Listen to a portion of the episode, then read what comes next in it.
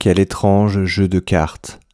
Les rois n'aiment pas les reines, les valets veulent combattre, et les dix n'ont pas de veine. Les piques, plus pacifiques, se comprennent assez bien. Ils adorent la musique et vivent en bohémiens. Les trèfles sont si distraits qu'ils tombent sur les carreaux. Quand un 5 rencontre un 7, ils se traitent de nigo. Quel étrange jeu de cartes. Le diable même en a peur, car il sait brûler la patte en retournant l'as de cœur.